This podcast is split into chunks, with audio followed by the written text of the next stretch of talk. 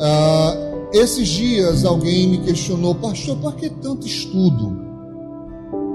E nós temos um texto muito importante que nós lemos aqui até no começo do profeta Oséias, onde o Senhor Deus, usando o seu servo, ele diz: O meu povo foi destruído porque lhe faltou conhecimento. Não faltou fé, não faltou determinação, não faltou coragem, não faltou ousadia, não faltou nada disso. O que faltou foi conhecimento. Se parasse aí o texto, já estava muito forte. Mas Deus continua dizendo: porque você não quis aprender, porque você não quis conhecer, tá? então eu vou te rejeitar. Porque você desprezou o conhecimento, e tem gente que faz isso ainda hoje.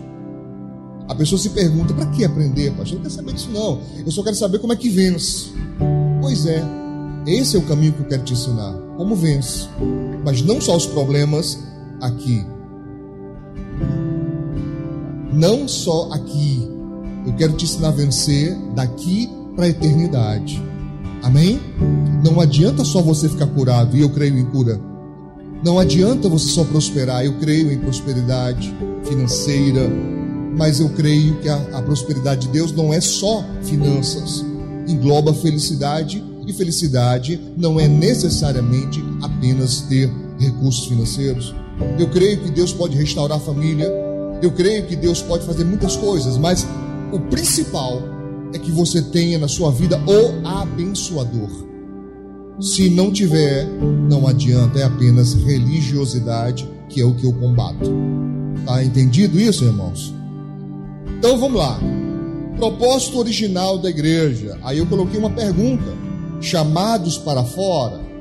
A maioria dos cristãos evangélicos, e muitos cristãos católicos também, de outras profissões de fé, quando você pergunta o que significa igreja, a pessoa já tem, é, aqui estudou pelo menos, aqui frequentou escola bíblica dominical, aqui vem os estudos, a pessoa já tem isso como uma resposta pronta.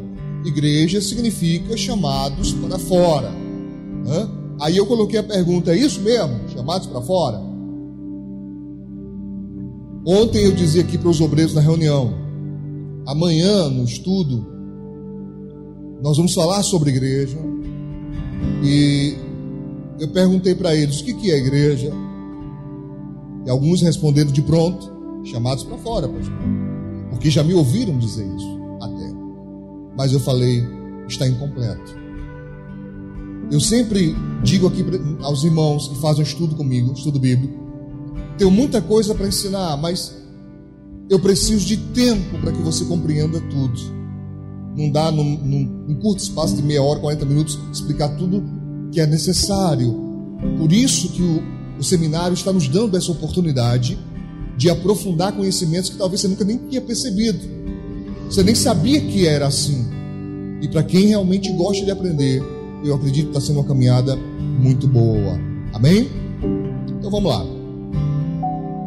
Hoje eu preciso dar um pulinho na etimologia, que é o estudo da raiz da palavra, de onde ela veio. Eu até facilitei para você, já coloquei aí para você a etimologia da palavra igreja. Igreja vem do grego, o quê? Vamos corrigir até isso. Hoje eu vou ser mais exigente. Vou para o termo correto. E o termo correto é eclesia. Um som de S, não de Z. Pastor, isso faz diferença? Nenhuma. Mas é porque hoje eu estou chato mesmo. Tá? Eclesia, tá certo? É o termo correto. A maioria de nós fala eclesia ou eclésia. E nós entendemos que está se referindo à igreja. Mas o termo correto, o original, é eclesia. E esta palavra, ela é uma combinação de uma preposição que é ek, né? que indica para fora. Ek, no grego, indica para fora. Junta essa preposição com o verbo kalel, que significa eu chamo ou eu convoco. Então você tem ek, junta com kalel, né? e essas duas palavras juntas formam eclesia. Tá? Deu para entender? E por que então, pastor, eu vejo pessoal da escola bíblica, pastores falando eclésia ou eclesia, e dizem que significa chamados para fora, porque na verdade, quando essa palavra foi cunhada, quando ela foi formada, ainda na Grécia antiga, ela indicava isso. Escute um pouquinho. Os gregos, e eu quero me referir especificamente às cidades, estados que tinham democracia. Por exemplo, Atenas. Eles tinham um local né, uh, onde eles se reuniam, uma espécie de praça chamado Ágora. E ali eles discutiam o bem da polis, o bem da cidade. Como era uma democracia, os homens livres, escravos não participavam, mas os homens livres eram convocados para que fosse discutido como seria a administração, as decisões que seriam tomadas em favor daquela comunidade. E por essa razão essa palavra foi cunhada, né? chamando ele de dentro de casa para fora para essa reunião. Deu para entender? Por isso, chamados para fora. Ele estava dentro de casa, chama ele para reunião, chama ele para agora, para que fosse discutido então o bem daquela cidade. Com o tempo, essa palavra deixou de estar vinculada apenas a essa reunião específica. E os próprios gregos, a exemplo de dos gregos, dos filósofos clássicos, eles começaram a cunhar essa palavra nos seus documentos, nos seus escritos, se referindo a qualquer tipo de assembleia, a qualquer tipo de reunião.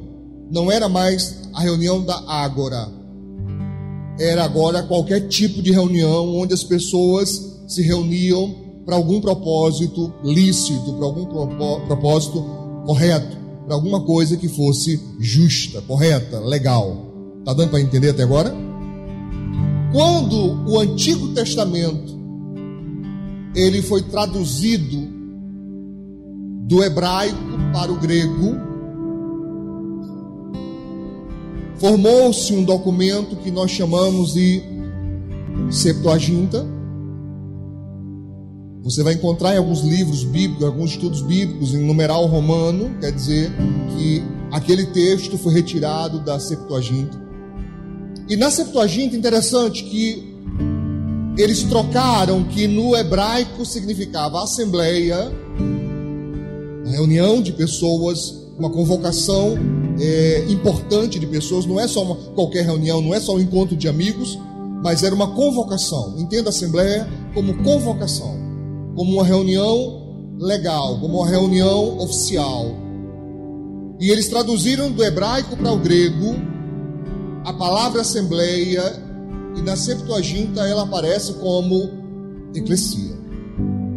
Então, quando no Novo Testamento Jesus vem falar sobre igreja, para o português igreja, para o grego eclesia, ele não está inventando uma palavra, ele não está criando uma palavra, na verdade, ele está se apropriando de um termo que já existia na sua época, em todo o mundo grego, greco-romano, né?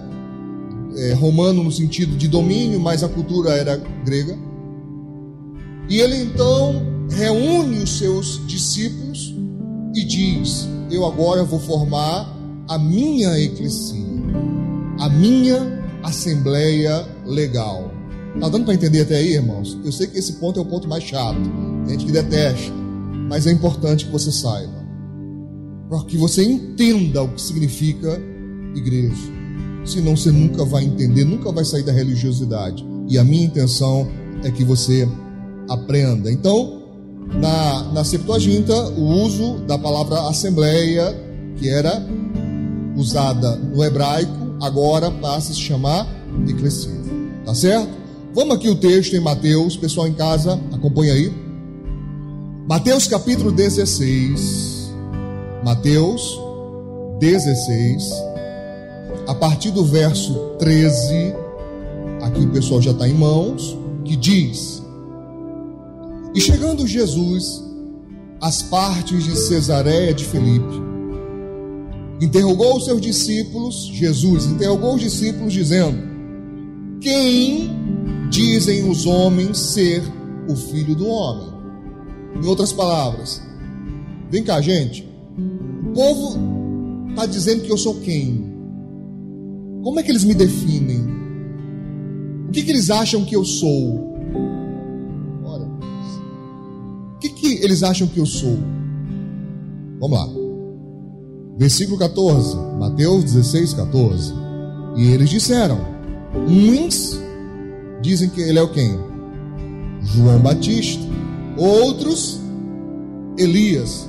Outros, Jeremias. Ou um dos profetas. Verso 15: Disse-lhe ele, ele Jesus, e vós, quem dizeis que eu sou? Verso 16: E Simão Pedro, respondendo, disse: Tu és o Cristo, o Filho do Deus vivo. E Jesus respondendo, disse-lhe: Feliz ou bem-aventurado és tu, Simão, Bar Jonas, Simão filho de Jonas, porque tu não revelou a carne e o sangue, mas meu Pai que está nos céus. Pois também eu te digo que tu és Pedro, no grego Petrus, e sobre esta pedra, no grego Petras, duas palavras distintas, sobre esta pedra edificarei a minha igreja e as portas do inferno não prevalecerão contra ela. Quando você estuda mais aprofundado, você vai encontrar que a expressão usada por Jesus aqui, ela dá dois tipos de entendimento. Ele pode significar você é Pedro, ou Cefas, né? Petros. E sobre esta pedra,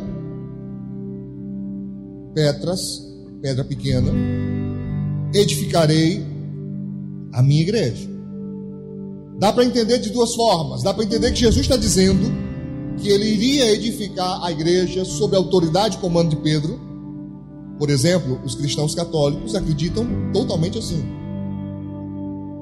Para a maioria de nós evangélicos, não é o entendimento, porque há uma outra possibilidade de entendimento claríssima do grego para o português, que é não sobre a pessoa de Pedro, mas sobre essa afirmação de Pedro, sobre essa declaração de Pedro, que nós chamamos de declaração de fé, sobre aquilo que Pedro está falando, porque ele está falando apenas o que lhe foi revelado. Jesus declara ao dizer que não, aquela revelação não vinha da carne, não vinha do próprio Pedro. Não foi carne, não foi sangue que revelou isso a você, mas foi meu Pai que revelou. E sobre essa declaração que tu és o quê? O Cristo, Filho do Deus vivo. Sobre essa declaração eu vou construir, né? eu vou construir, eu vou edificar a minha igreja. Eu sei que eu estou falando muita questão de grego, isso é, isso é chato para algumas pessoas, mas é importante que você entenda. Engraçado que essa expressão edificarei, no original, ela indica exatamente isso: colocar tijolo em cima de tijolo. Seria uma construção gradativa. É o mesmo que Jesus dissesse: a minha igreja não está sendo formada hoje, eu ainda edificarei.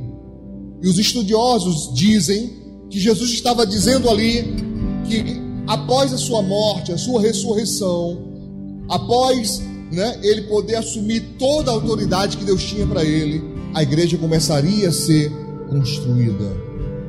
Deu para entender? Sim ou não? Eu coloquei um outro texto aqui, em Gálatas capítulo 2, verso 9 para exemplificar porque que nós cristãos evangélicos não acreditamos que a igreja está fundada sobre Pedro. Não é sobre a autoridade de Pedro. Por quê? Porque não sei se você sabe disso, se não sabe vai ficar sabendo hoje. que Pedro não tinha autoridade máxima na igreja primitiva. Você sabia disso? Não era Pedro. Na verdade, quem tinha autoridade máxima era Tiago.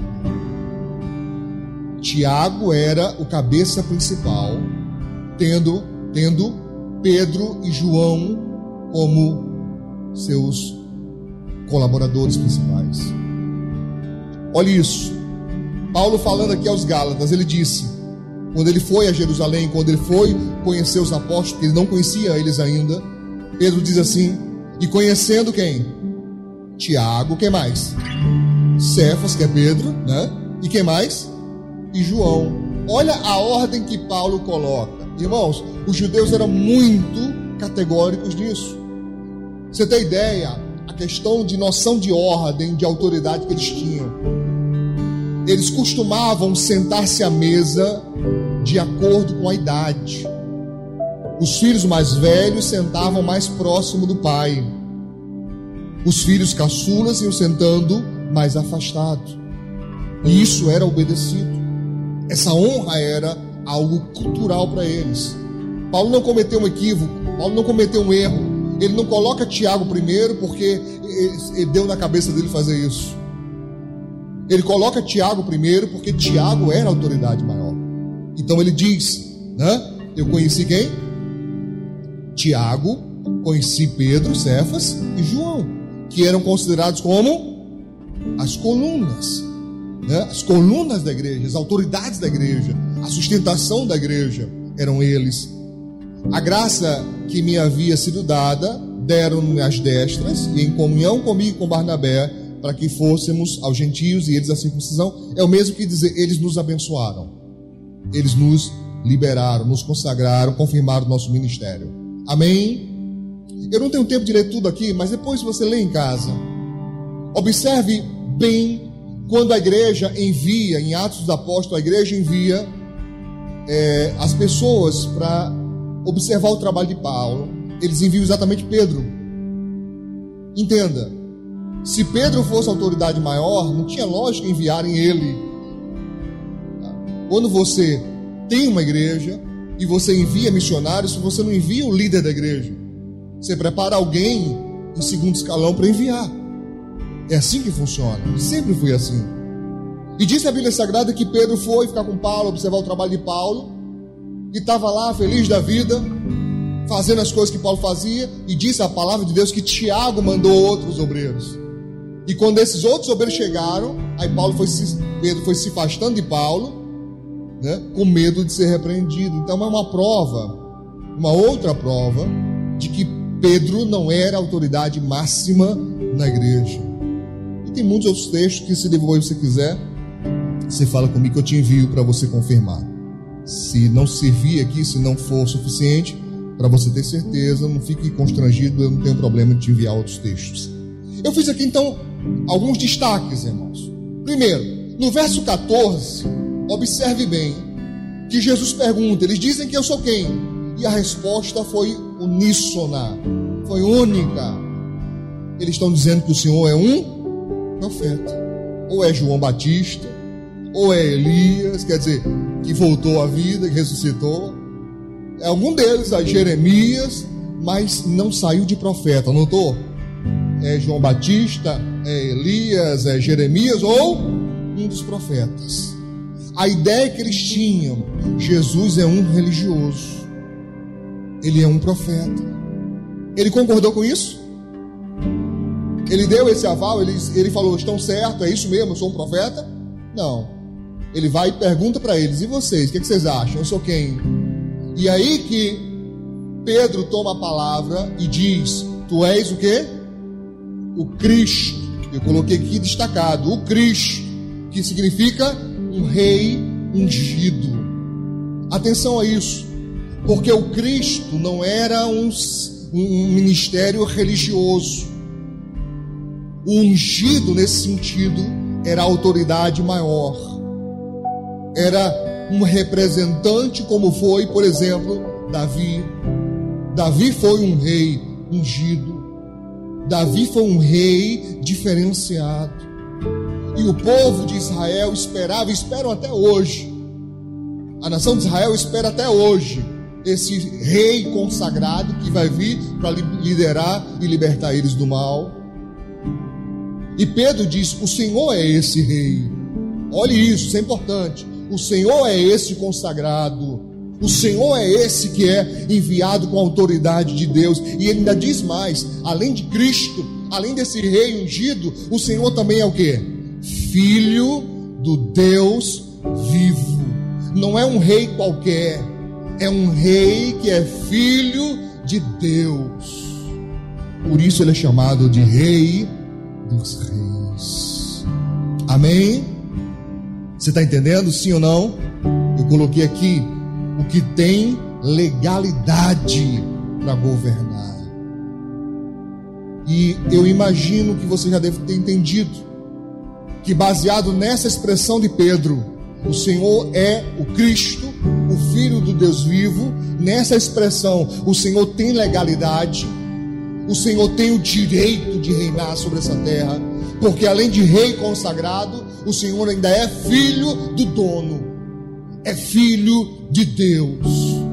E aí Jesus diz sobre esta pedra, sobre este fundamento, sobre este alicerce, eu vou edificar eu vou construir a minha eclesia. Eu vou construir a minha assembleia. Porque no passado Deus havia convocado o povo de Israel. No passado Deus havia mandado que o povo estivesse em assembleia, porque ele iria mandar as leis, ele iria mandar né, as ordenanças. Agora Jesus já dizendo: Eu vou ter uma outra assembleia eu vou ter uma outra reunião, um outro ajuntamento legal de pessoas. Você consegue entender isso? Ele tem legalidade. Eu separei outro texto aqui em Filipenses 2, versos 10 e 11. Filipenses 2, 10 e 11, que diz: Para que ao nome de Jesus se dobre todo o joelho dos que estão nos céus, na terra e debaixo da terra e toda a língua confesse que Jesus Cristo é o que? É o Senhor. Essa palavra significa dono. Dono, o que tem toda a autoridade. E o texto em si, ele é autoexplicativo. Todo joelho se dobra, toda língua confessa, no céu, na terra, debaixo da terra, e tem que dizer: Ele é o dono, é Ele que manda, Ele é o Senhor para a glória de Deus Pai. Amém? Ficou claro para você? Sobre esta pedra, sobre este fundamento de que Jesus tem autoridade, que ele tem realmente todo o poder e autoridade, é criada essa assembleia, esse ajuntamento de pessoas para o reino de Deus. Eu coloquei assim: não é preciso igreja, não sei se já é do seu conhecimento, viu, irmãos? Hoje é grande o número de pessoas que estão sendo convencidas que não precisa ir de igreja. Que para servir a Deus, eu posso servir a Deus em casa. Eu posso servir a Deus no meu lugar. Não precisa de igreja. As pessoas dizem: não, igreja hoje está muito corrompida, está muito prostituída. Igreja hoje só visa lucro só visa arrancar das pessoas os seus recursos, usando de má fé, né, usurpando a fé alheia. Não por essa razão é melhor eu ficar em casa, porque eu nem pego. Só eu aqui, louvo a Deus, adoro a Deus. Né? As pessoas até brincam dizendo os desigrejados. Esse termo já existe já, os desigrejados. Eu sou, eu sou cristão, mas eu não frequento igreja nenhuma. É só eu e Deus. Sabia que isso está contra a Bíblia? Sabia que isso é errado? Isso é herético?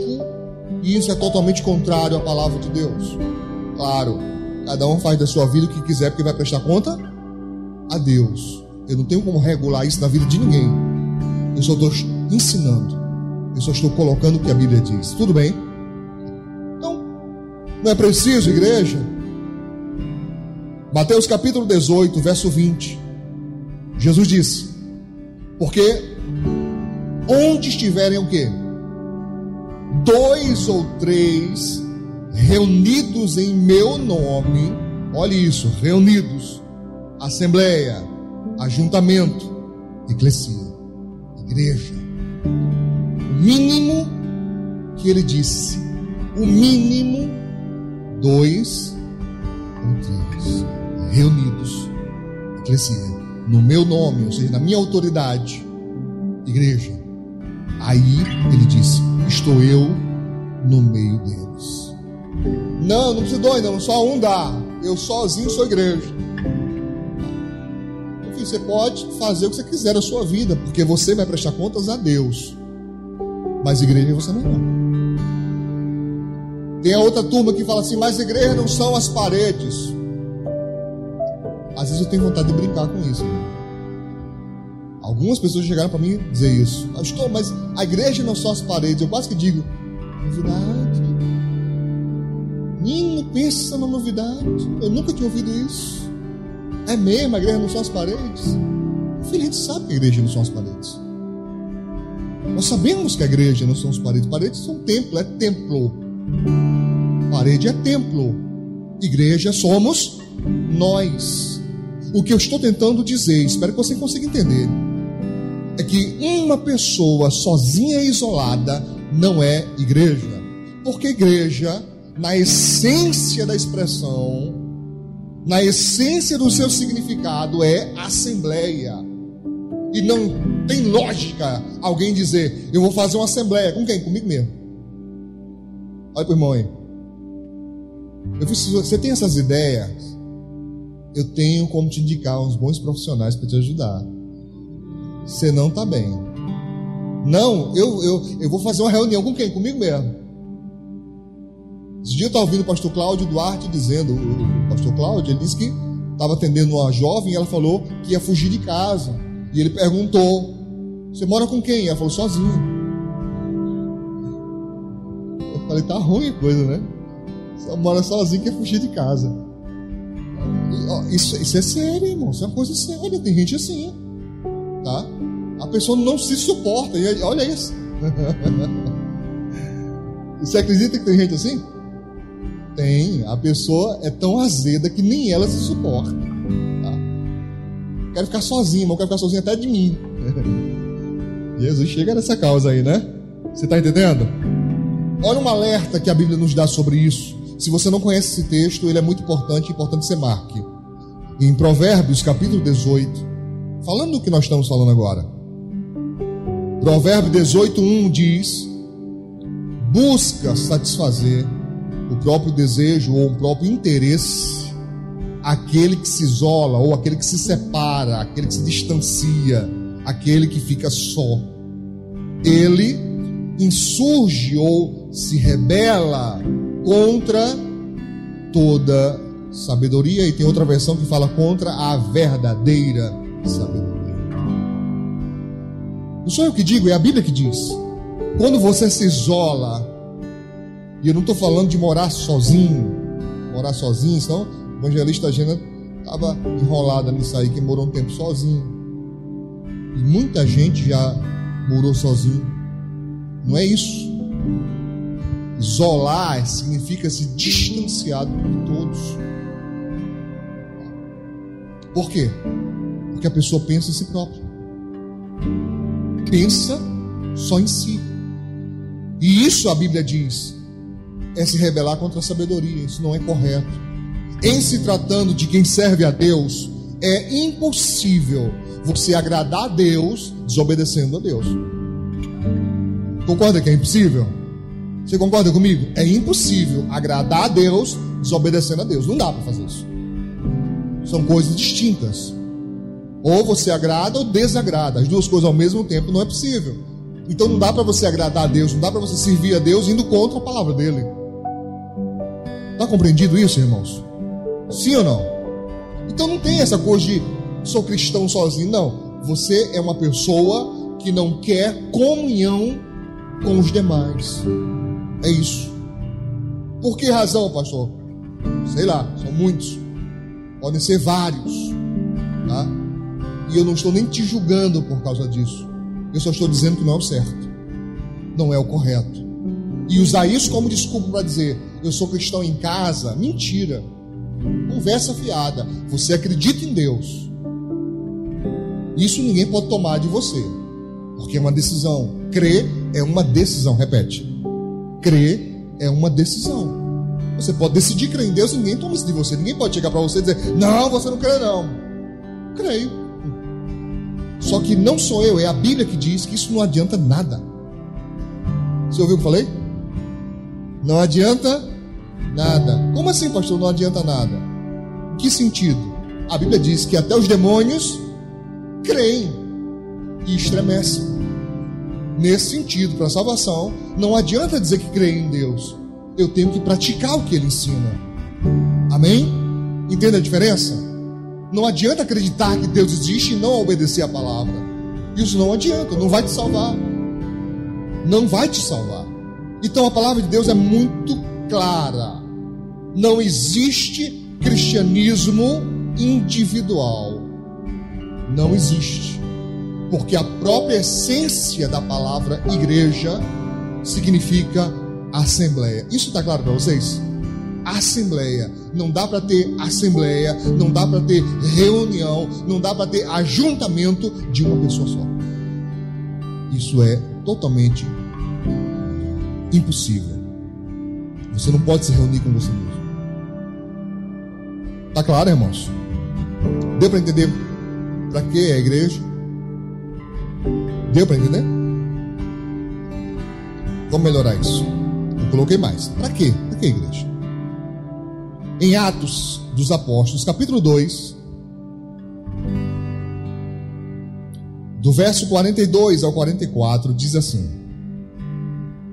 Falando da igreja, tá? A primeira igreja. E perseveravam em quê? Na doutrina, nos ensinos dos apóstolos. E que mais? E na comunhão. Olha aí. Olha aí. Ajuntamento. Reunião. E agora? Comunhão. Você entende que quando a Bíblia Sagrada diz perseverar na comunhão, perseverar na comunhão você entende que perseverança indica resistência. Ou não? Você já compreendeu isso? A perseverança indica resistência. Persevera quem luta. Persevera quem batalha. Persevera quem persiste. Então você está dizendo que eles perseveravam, subentende-se que havia uma resistência se perseveravam na doutrina dos apóstolos, é porque tinham outras pessoas ensinando outras coisas, e ao invés de seguir outras coisas, eles continuavam seguindo o que aprenderam dos apóstolos. Se perseveravam na comunhão, significa dizer que haviam dias que eles não queriam falar um com o outro. Olha para o seu irmão aí. Vai dizer para mim que você nunca passou por isso. Aquele dia que você está de saco cheio. É, irmão, velho. Até do vento. Até o vento irrita. Já vi gente irritada com o vento. Eu já vi. Né? Cabelo vem para frente, vem para a boca, a pessoa.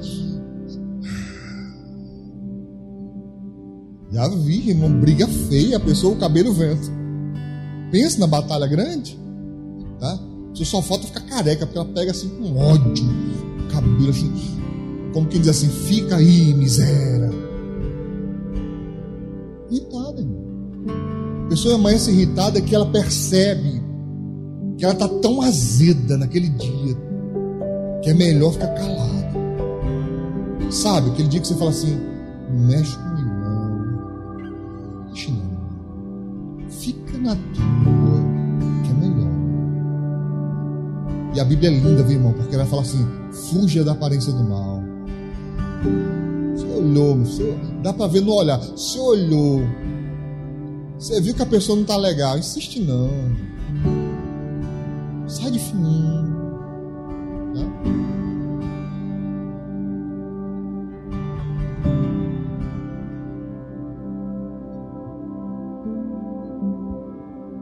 Dia que eu olho assim, foi.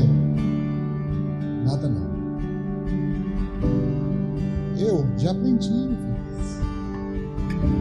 Vou pro meu quarto, nem mexo. Lá para mais tarde, se acalma. Aí eu pergunto de novo, tudo bem? Ah, tá tudo bem. E eu nem me meti nisso. Vai eu me meter? Ah, sei onde é que isso vai dar, meu filho. Viu, Nivaldo? A gente deixa quieto. Porque se tu vai te meter, se volta contra você. O negócio não tinha nem nada a ver contigo. Você estava isento. Não era nem com você. Insiste em perguntar. E tem, tem uns irmãos que é meio doido, irmão. Tem uns irmãos que é meio doido. Tá? Que você ensina isso. Quando chega em casa, a mulher está de cara feia, ele fica lá, que foi? Que foi? Aí ele, ele olha a armadilha, irmão, olha a armadilha, pastor Manuel, escuta isso. Ele pergunta assim: fui eu? Você tem juízo, não, irmão. Nem era. Era não. Mas você ativou todas as lembranças ruins que ela tinha de você. Juntou com o que não tinha com você. E agora é você. Agora é você, meu filho. Agora você se vira. Porque ela vai ficar, sabe? E tem mulher que é assim, ela não diz nada. Mas ela te olha. E você sente sua alma derretendo. Entendeu? É. Você quer ver a coisa mais perigosa do mundo? Não sei se eu falo isso.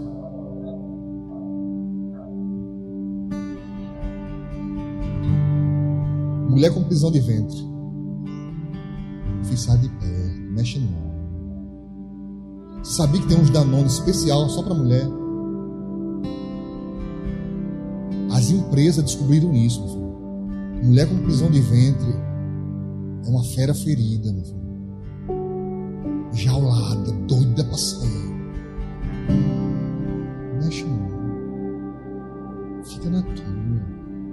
Deixa ela gritar, descabelar, deixa ela brigar com o vento, deixa ela brigar com quem quiser, que não brigue com você. Fique esperto. Amém. Não sei nem porque eu falei isso, mas de Deus. Amém? Então nos perseverava na comunhão. Às vezes perseverar na comunhão não é fácil. Porque a pessoa que você tem que ter comunhão não é fácil. Você vai ter comunhão com a pessoa que é cara feia. Você vai ter comunhão com a pessoa que reclama de tudo.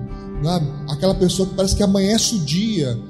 Ela encarna. Eu não acredito em encarnação, não, é só para exemplificar, tá? Mas ela encarna, sabe? O detetive. Aí a pessoa amanhece o dia procurando na casa o que está errado. Para reclamar. Tá? É difícil ter comunhão. Às vezes você você está pensando seriamente impedir, né? Como é que fala quando, quando Raquel, quando o país vai, vai se libertar do outro? Como é? é? Independência.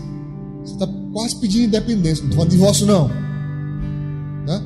Você está quase pedindo independência. Me dá independência, forria, me dá, me dá um negócio para mim. Meu, não aguento mais, porque é difícil ter comunhão. Porque as pessoas não estão sorridentes sempre. Não se engane, não, meu filho. Olha, olha para o irmão de novo aí.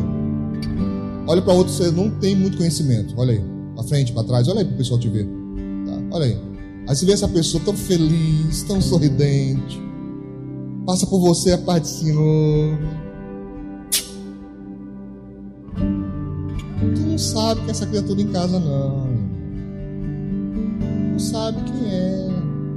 Às vezes no meio da rua é a pessoa tão dócil, tão. fala até manso. Já viu aquelas pessoas que falam manso?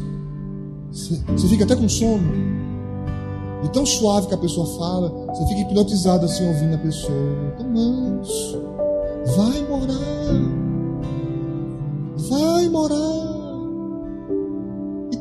Comunhão não é brincadeira. não estou falando comunhão só na igreja. Comunhão em casa. Não é fácil. Não é fácil. Não é. Então eles tinham que perseverar. Amém? Pastor, o que isso tem a ver com a igreja? Tem tudo a ver. Porque na igreja, na reunião, na assembleia, na eclesia, eles ouviam coisas como eu estou falando para vocês hoje. Com outras palavras, com outra entonação de voz, com outro jeito de dizer, mas ouviam coisas assim. Nós precisamos ter paciência. Você não sabe o que a pessoa está passando. A pessoa pode não ter sorrido para você porque ela não está nem afim de sorrir, certo? E não é obrigado. Diz para o irmão assim: ninguém é obrigado a estar tá sorrindo o tempo todo. Se você quiser agradar as pessoas, você vai ficar doido. Olha isso. Você está sério. Olha para mim aqui, ó. Depois, depois das gravações que eu percebi que eu fico com a testa franzida 90% do tempo. E quem não me conhece, me vê a primeira vez, acha que eu tô com raiva. Já chegou gente para mim perguntar: Você está bem? As pessoas vêm para mim perguntar se eu estou bem, surge aqui um ponto de interrogação na minha cabeça: Será que eu estou com a testa franzida? A pessoa olha para mim e pergunta: Você está bem? Mas tem gente que é o contrário. Aquela pessoa sorridente, sorriso largo, sorriso fácil. Aí tem outro que chega e pergunta: O que foi? A gente quê? Ainda se zanga. Você está mostrando os dentes o tempo todo? A pessoa não sorri, é uma pessoa, de certo modo, dura no seu trato, se incomoda porque o outro sorri fácil. E ainda vai tirar satisfação. Está mangando de mim? Eu digo logo. Eu digo logo. Sangue de Jesus. Está repreendido espírito zombeteiro da fofoca, da desavença e da falta de comunhão. Sai lá, rapaz. Você está entendendo, sim ou não? Então, eles perseveravam. Está escrito aqui na, no ensino, na comunhão, no partir do pão e nas orações. Igreja serve para isso também. Para manter ativo em nós aquilo que o Senhor Jesus nos ensinou e aquilo que ele repassou através dos apóstolos. Deixa eu caminhar aqui, por favor. Hebreus capítulo 10, verso 25. Diz aqui: Não deixando a nossa congregação, a palavra de novo congregar, a palavra de novo assembleia, congregação, eclesia. Eclesia, aqui, a nossa congregação, a nossa assembleia, a nossa reunião. Não deixando, como é costume de alguns, Antes, quer dizer, ao invés disso, admoestando-nos. Admoestar significa ensinar. É um ensino. Às vezes em tom de repreensão, mas é ensino. Admoestar é convencer, é dizer isso aí não está certo. Olha o que a Bíblia diz. Ela diz assim: tá? uns aos outros, e tanto mais quando vedes que se vai aproximando aquele dia. E eu deixei uma tarefa de casa para vocês. Em casa também o pessoal está assistindo agora. Para você ver um pouquinho sobre a missão da igreja. Em Mateus capítulo 25, do verso 14 ao 30, eu não vou ler agora. A parábola dos talentos. Para você entender também, ei querido, querida, você que vem para a igreja, você que fica cômodo na igreja, é bom para você, você gosta, gosta de, dos louvores, gosta de ouvir a palavra, a mensagem, a pregação, o ensino. Você acha muito bom poder rever os irmãos, mas não se engane, viu? Igreja também é o local onde nós somos treinados, treinados para o reino de Deus. E nesse treinamento existem metas. Você pode repetir comigo? no treinamento existem metas. Na parábola dos talentos isso é demonstrado. Jesus, ele diz assim, olha, vou mostrar para vocês como é que é o reino. Ele parece com o quê? Parece com um homem que precisou se ausentar, viajar, e ele reúne os seus empregados, seus servos, e distribui entre eles os seus bens. A palavra que ele usa lá é talento. Talento significava uma, um dinheiro, mas também representa para nós um dom, talento. O que, que ele está dizendo? Que você nasceu com talentos, e que eles não podem ser escondidos, enterrados. Não existe o ministério de não fazer nada. Não existe o ministério de sentar na cadeira, no banco, na poltrona da igreja, né? E ficar lá engordando espiritualmente. Ai, pastor, me alimento da palavra é tão bom. Daqui a pouco você está um obeso espiritual. Isso não existe na Bíblia, não, filho. Você deveria multiplicar o seu talento. Vou falar uma coisa para você que eu não sei se alguém já te falou. Mas saiba que nós vamos prestar contas a Deus dos nossos atos. E dentre os que vamos prestar estão os talentos. Você multiplicou? Você ensinou alguém? Você ajudou alguém a crescer?